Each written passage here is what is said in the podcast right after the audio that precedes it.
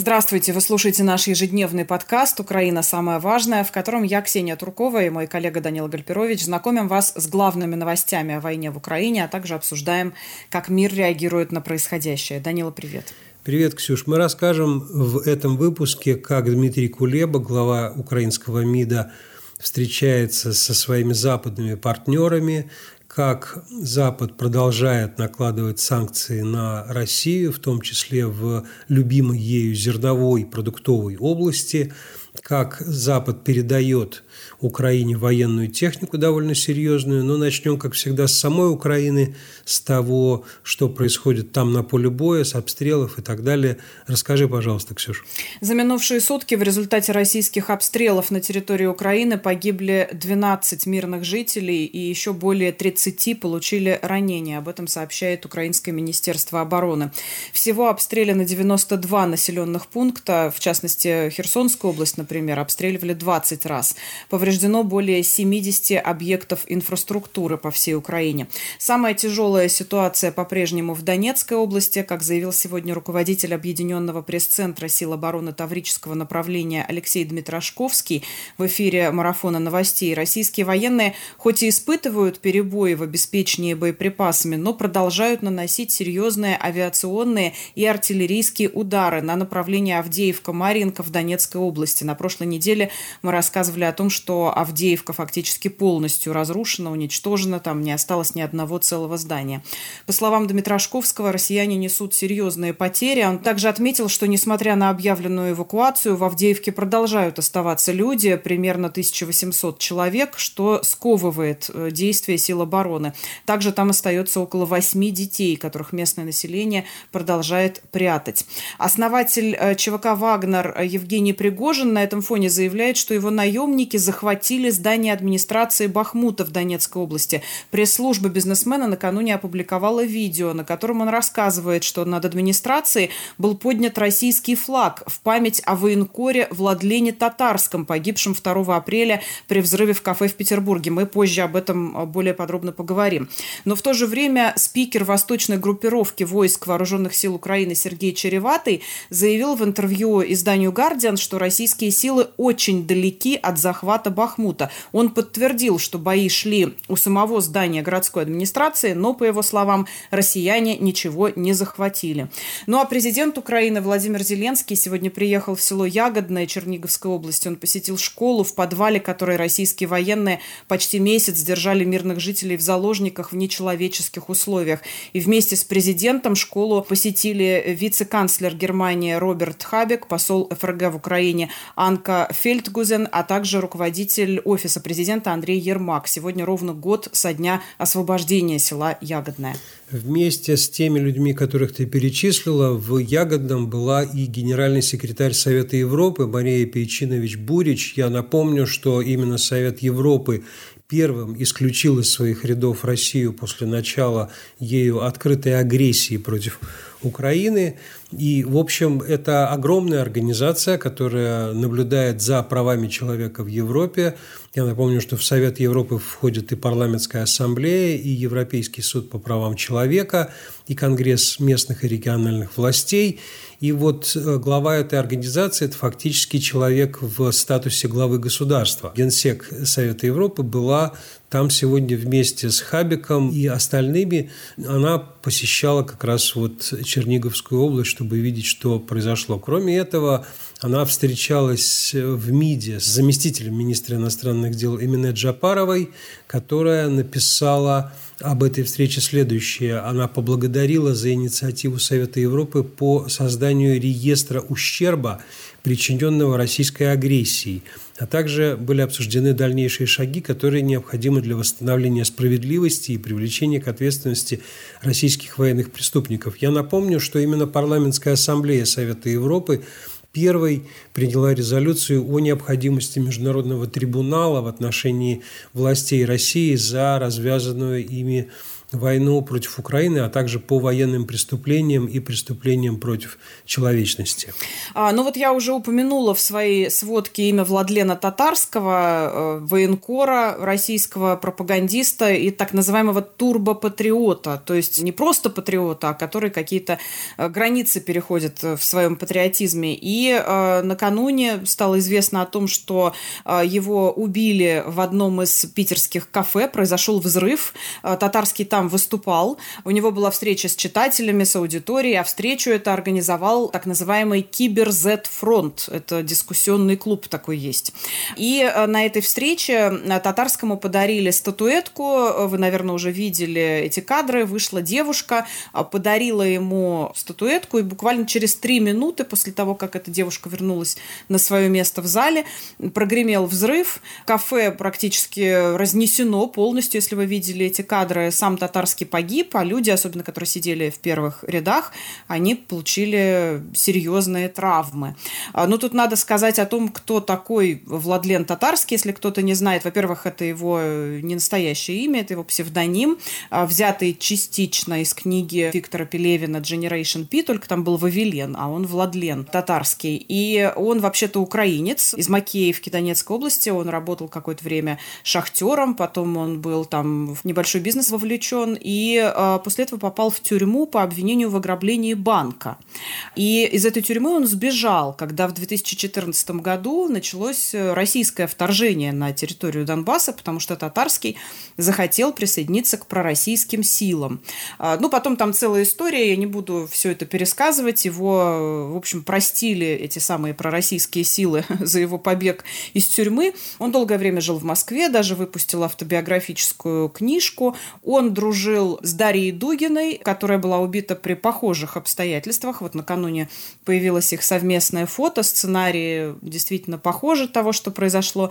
И он, как и Дарья Дугина, участвовал в разжигании этой войны, в разжигании ненависти. Как я уже сказала, он был не просто патриотическим блогером, а это человек, который приложил руку к разжиганию войны непосредственно, потому что то, что он говорил в своем телеграм-канале, это абсолютно человеконенавистнические высказывания. Вот я вчера послушала одно из его последних видео, он прямо говорит, я не то что пересказываю своими словами, это прямо цитата, что государство Украина надо уничтожить и так далее, что не надо делить украинцев на фашистов и не фашистов, они все там такие. И он это говорит, веселясь. В общем, это действительно такой особый дискурс вот этих военкоров. Да, ты знаешь, я здесь вот добавлю, что Здесь продолжается давняя кремлевская практика придания какому-либо гордому слову или названию совершенно извращенного смысла. В свое время мы помним, как российские передовые демократические медиа вывернули наизнанку и то, что во время перестройки и демократии в России называлось «Известие» НТВ, потом стало «Известиями» и НТВ Владимира Путина. Вот здесь военкорами называются злобные пропагандисты с криминальным прошлым, но военкоры традиционно это люди, которые дают репортажи с войны, описывая тот ужас, который там происходит, а не нагнетая, скажем, давайте их всех убьем и так далее. Ну а мы помним, как этот Владлен Татарский, идя внутри Кремля, записывает видео селфи, где он говорит «всех убьем», э, «кого надо ограбим», «все как мы любим» и так далее. То есть этот человек проповедовал насилие все время, при этом он улыбался, он радовался, что примерно так же, как он думает российское руководство, потому что в Кремле он шел, в общем, после выступления Владимира Путина – и понятное дело, что он являлся частью военной машины и машины создания ненависти внутри России по отношению к Украине. Я вот все ждал, когда Кремль привяжет войну в Украине, которую он развязал, к оппозиции внутри России по-настоящему, когда наконец-то Кремль скажет, что вот все те, кто критикует Владимира Путина и бросает ему вызов в политической или общественной жизни, они на самом деле воюют против России и в Украине тоже. Ну и вот сегодня Национальный антитеррористический комитет России заявил, что взрыв в кафе Санкт-Петербурга, как раз которым был убит Максим Фомин с псевдонимом Владлен Татарский. Взрыв этот был организован никем иным, как спецслужбами Украины с привлечением агентуры из числа лиц, сотрудничающих с так называемым Фондом борьбы с коррупцией Навального, активной сторонницей которого является задержанная Трепова – девушку, которая передавала бюст, вроде как задержали, вроде как она что-то там про себя рассказывает. Ну вот это Дарья Трепова, как говорит Национальный антитеррористический комитет, прямо была связана с ФБК. Надо сказать, что наконец-то вот российская власть додумалась все это дело связать. Насколько я знаю, уже был ответ ФБК по этому поводу. Во всяком случае, Иван Жданов сказал, что вот как-то странно все это дело опровергаешь вроде как подтверждаешь, что какое-то отношение к этому имеешь, не опровергаешь, думаешь, а вдруг поверят. И, насколько я знаю, у тебя тоже есть какие-то отзывы на это. Да, я хотела как раз процитировать Ивана Жданова. Он сказал, все то, что происходит, говорит о том, что в реальности это ФСБшники просто сами устранили этого пропагандиста. Они этим занимаются с 2014 года, травят и убивают друг друга весело, делят рынки. Просто далеко не все случаи публичны, сказал Иван Жданов. Ну, а аналитики Института изучения войны э, склоняются к тому, что действительно к ликвидации Владлена Татарского этого могут быть причастны силы внутри России. Аналитики приводят слова, собственно, основателя ЧВК «Вагнера» Евгения Пригожина, который заявил, что не стал бы обвинять киевский режим в смерти Владлена Татарского, как и в смерти э, Дарьи Дугиной, кстати. Убийство Татарского в баре Пригожина, пишут аналитики Института изучения войны в очередном отчете, вероятно, является частью более общей тенденции к эскалации внутрироссийских конфликтов с участием Пригожина Пригожина и Вагнера. Эксперты института считают, что это убийство, вероятно, было таким предупреждением Пригожину, который все больше ставил под сомнение главные пропагандистские тезисы Кремля о войне в Украине и даже туманно намекал на интерес к должности российского президента в качестве конкурента Путину или его преемника. Конец цитаты. Ну и делаются сейчас предположения о том, что сейчас закрутят гайки в отношении как раз турбопатриотов, которых, кстати, некоторые некоторые российские политики уже давно опасались и говорили, что вот эти самые турбопатриоты могут привести к Майдану. Ну, на самом деле, если Россия пытается зафиксировать статус-кво или будет пытаться зафиксировать статус-кво и договориться по поводу того, что кто-то там будет признавать так называемые сложившиеся реалии и так далее, то, конечно же, Кремлю совершенно не нужны люди в тылу, которые будут говорить, это как, а почему это мы до Киева не дошли, а в чем тут дело, вообще как это прекратить, надо продолжать все и так далее. Так уже было, и вполне возможно, что для Кремля такие люди действительно представляют очень серьезную угрозу, потому что они бросают вызов гибкости политики Кремля. Вот захочет Кремль перестать совсем напирать на фронте и начать договариваться, а тут не получится. И вот ему такие люди не нужны. Кроме того, действительно, предположение о том, что это такая черная метка самого Пригожина, в кафе которого все это происходило, может иметь место. Тем временем Москва сообщает о том, что передала Украине пятерых раненых украинских военнослужащих сегодня. Это заявила уполномоченная по правам человека в России Тамара Москалькова. Ее цитата «Сегодня на Украину репатриированы пятеро раненых военнослужащих ВСУ. Продолжаем работу в этом направлении». Ну и она тоже сказала, что в конце марта пять российских военных были переданы Украиной в Россию. А, кстати, раненых украинских военных планируют принять на лечение и реабилитацию Хорватия. Об этом сегодня заявил министр по делам ветеранов этой страны. В минувшую пятницу он посетил Украину вместе с премьер-министром, чтобы принять участие в церемонии по случаю годовщины освобождения Бучи. И после встречи с украинскими э, чиновниками э, было сообщено, что Хорватия предложила принять украинских солдат на лечение и реабилитацию. Сейчас в Хорватии действуют два специализированных реабилитационных центра для ветеранов войны за независимость 91-95 годов. И планируется открытие еще двух. Ну, конечно же, Украина в первую очередь ожидает от Европы военной помощи, и здесь есть некое развитие событий. Несколько самолетов МиГ-29 были доставлены из Польши в Украину. Об этом сегодня сообщили некоторые западные медиа со ссылкой на главу управления президента Польши по международной политике Марцина Пшидача. Он сказал, что дальше еще будут поставляться другие истребители, сейчас что-то ремонтируют, но несколько уже были доставлены. Ну и кроме того, Словакия отправила МиГи-29 в Украину – что вызвало просто взрыв негодования в Москве. Служба федеральная российская по военно-техническому сотрудничеству сделала заявление, что Словакия грубо нарушила международные обязательства по реэкспорту российского вооружения и так далее. В общем, Очевидно, что сейчас никто не будет обращать внимание на предыдущие договоренности с Россией о реэкспорте вооружений и так далее – Дальнейшая же помощь стран НАТО Украине будет обсуждаться вот буквально на этой неделе, фактически уже с сегодняшнего числа.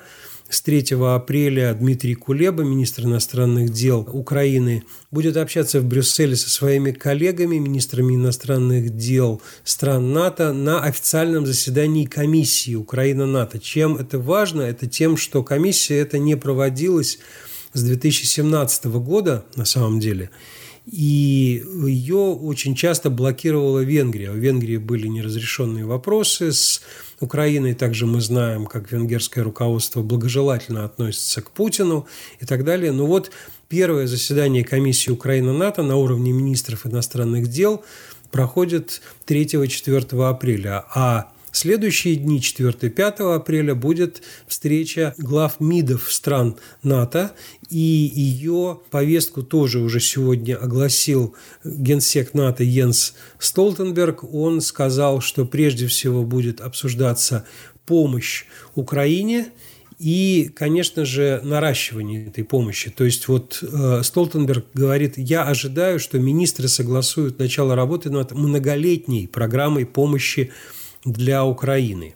Есть и активная региональная дипломатия. В частности, Украина инициирует проведение 12-13 апреля первой Черноморской конференции по безопасности в рамках Крымской платформы. И эта конференция состоится в Бухаресте, в Румынии. Очевидно, что на Черноморском театре как бы будут э, тоже происходить какие-то серьезные события в смысле объединения стран, которые сейчас столкнулись с той ситуацией, что страна, захватившая Крым, ведет открытую войну против Украины. Там же идут и поставки зерна через Черное море. В общем, 12-13 апреля будет эта первая Черноморская конференция по безопасности, которую инициировал Киев. А, ну и еще одно важное международное событие. Финляндия завтра официально присоединится к НАТО. 4 апреля флаг Финляндии поднимут в штаб-квартире НАТО в Брюсселе. Во вторник там начнется встреча министров иностранных дел Альянса. И уже сейчас появились в интернете фотографии флагштока, на котором, как ожидается, завтра поднимут финский флаг. Исторический момент отметят церемонией, э, на которой прозвучат речи генерального секретаря Йенса Столтенберга и президента Финляндии Саули Нинистю.